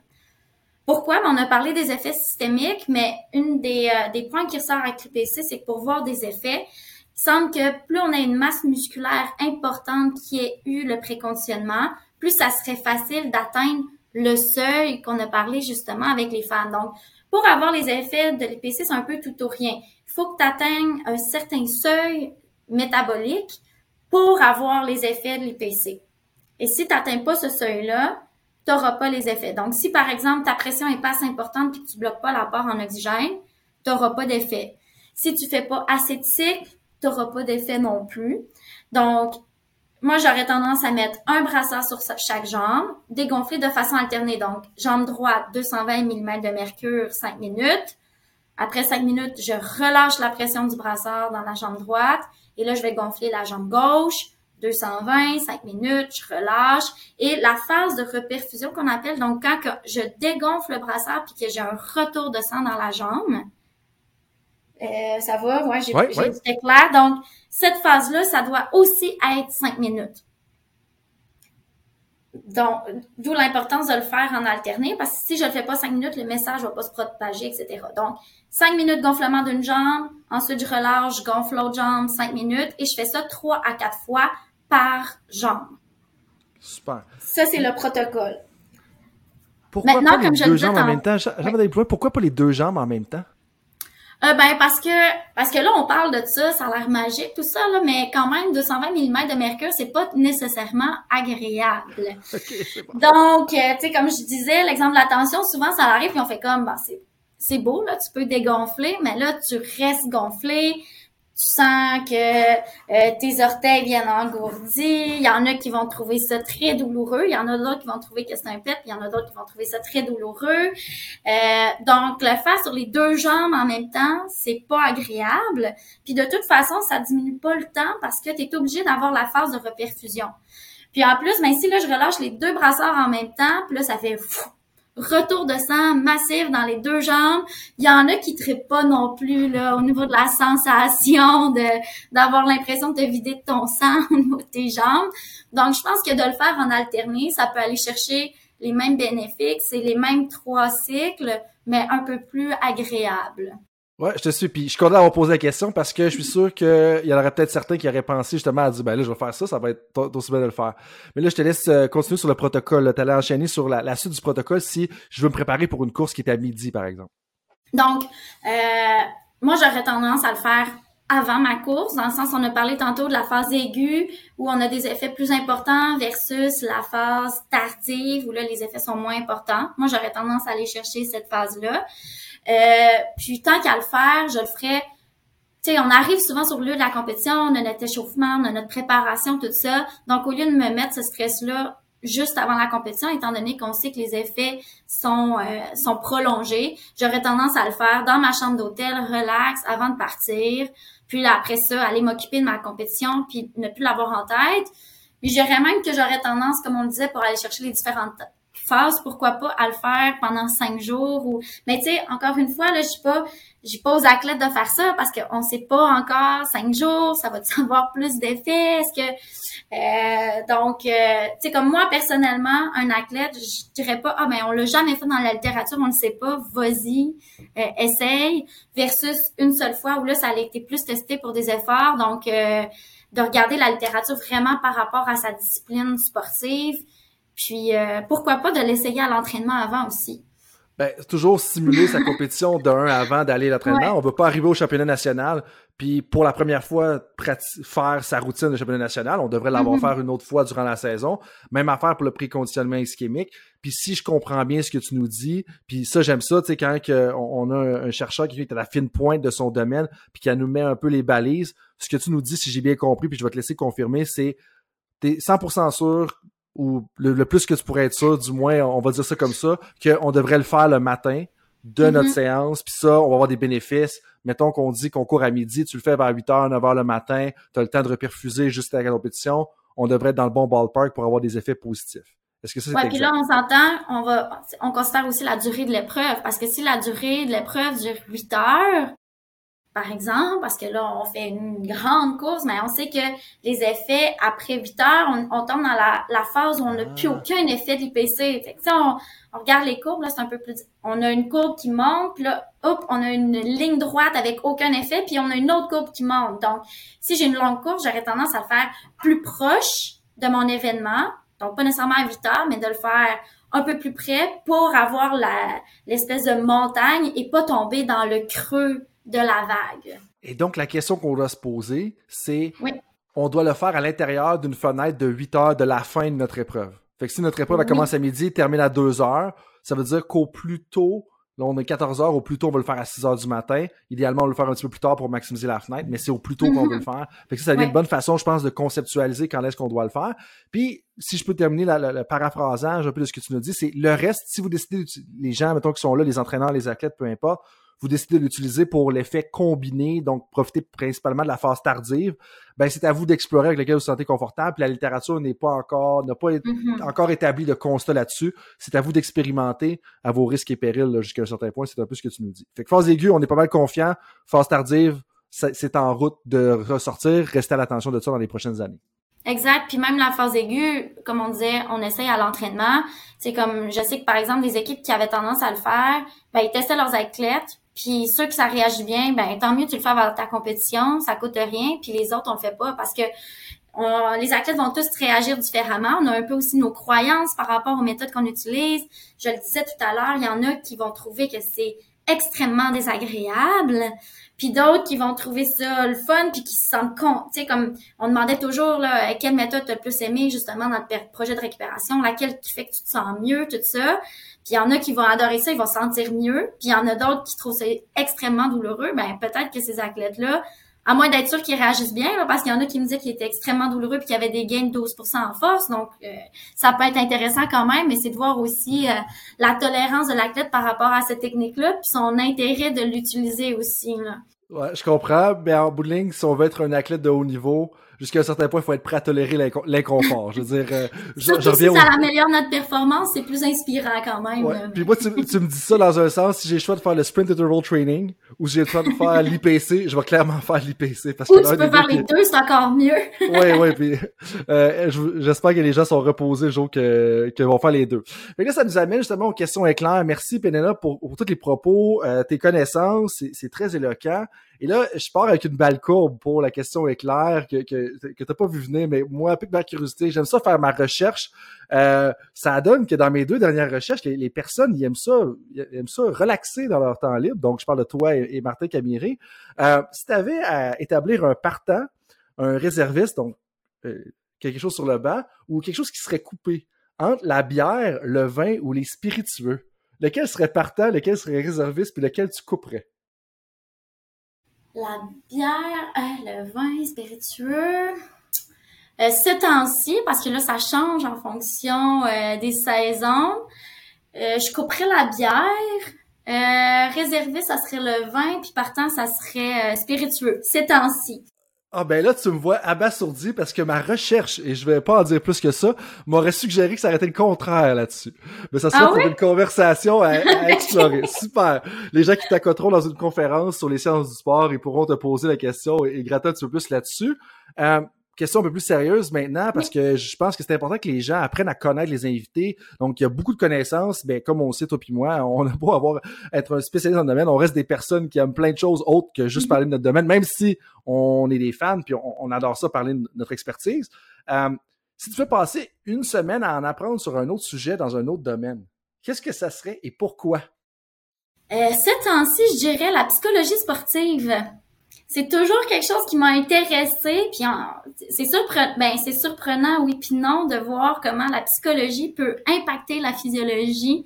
Donc vraiment là de de mieux comprendre ça puis comment on peut influencer aussi ce facteur là c'est quelque chose qui euh, qui m'intéresserait.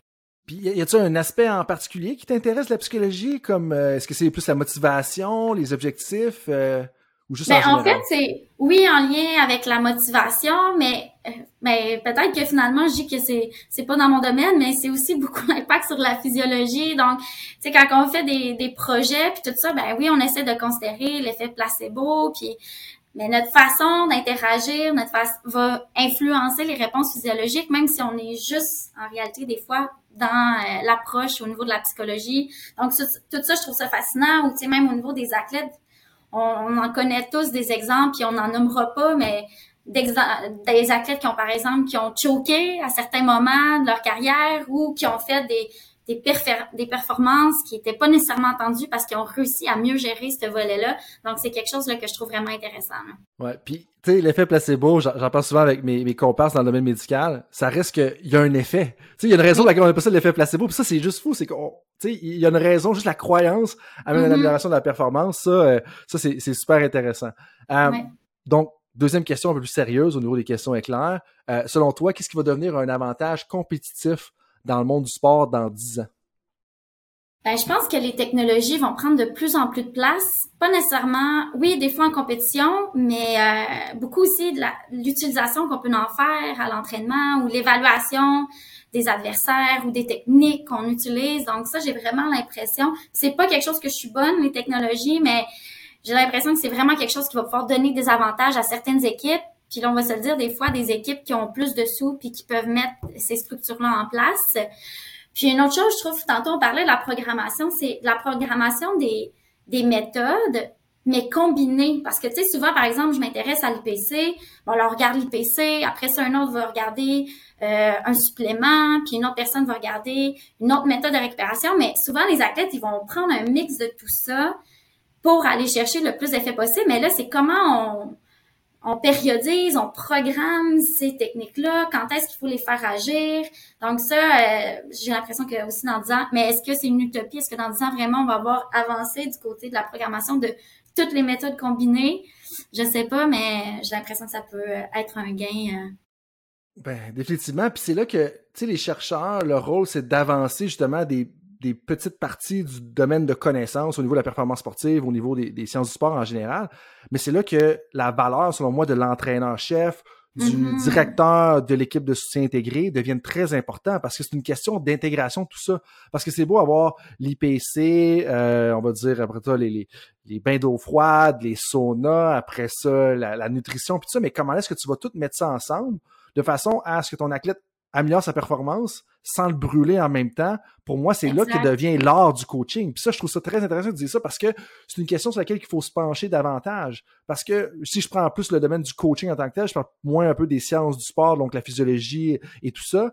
Euh, tu sais, le nombre d'articles qui disent à chaque coach, hey, coach, tu devrais faire ça, coach, tu devrais faire ça, coach, tu devrais faire ça. Je dis, OK, mais il y a comme 450 millions de choses que l'entraîneur doit faire. Il peut pas tout faire, peut pas tout contrôler en même temps. Donc, ça devient très difficile. Puis l'intégration de tout ça, pour moi, devient la chose la plus importante. Puis c'est le côté artistique de la chose qui fait que les humains aussi, puis on extrapole à ce qui est ressorti dans le livre Sapiens, dans le livre Range, euh, mm-hmm. où est-ce que l'aspect généraliste de voir comment tout ça est relié ensemble devient très important. Puis ça, ça, ça va être probablement... Euh, fait que, bref, ta, réponse, ça résonne beaucoup avec moi parce que euh, je pense qu'on on va pas arrêter de trouver des nouvelles affaires encore de plus en plus pointues. C'est comment tout ça va être combiné qui va devenir un élément différent.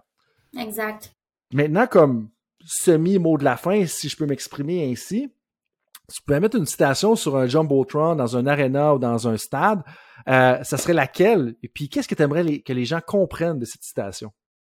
Je n'ai pas la citation exacte parce que moi, je finis tout le temps par m'aller ça, mais ça serait euh, une citation d'Aristote qui met, qui dit qu'en fait, l'excellence, ça, ça va pas être une action, mais plus une habitude.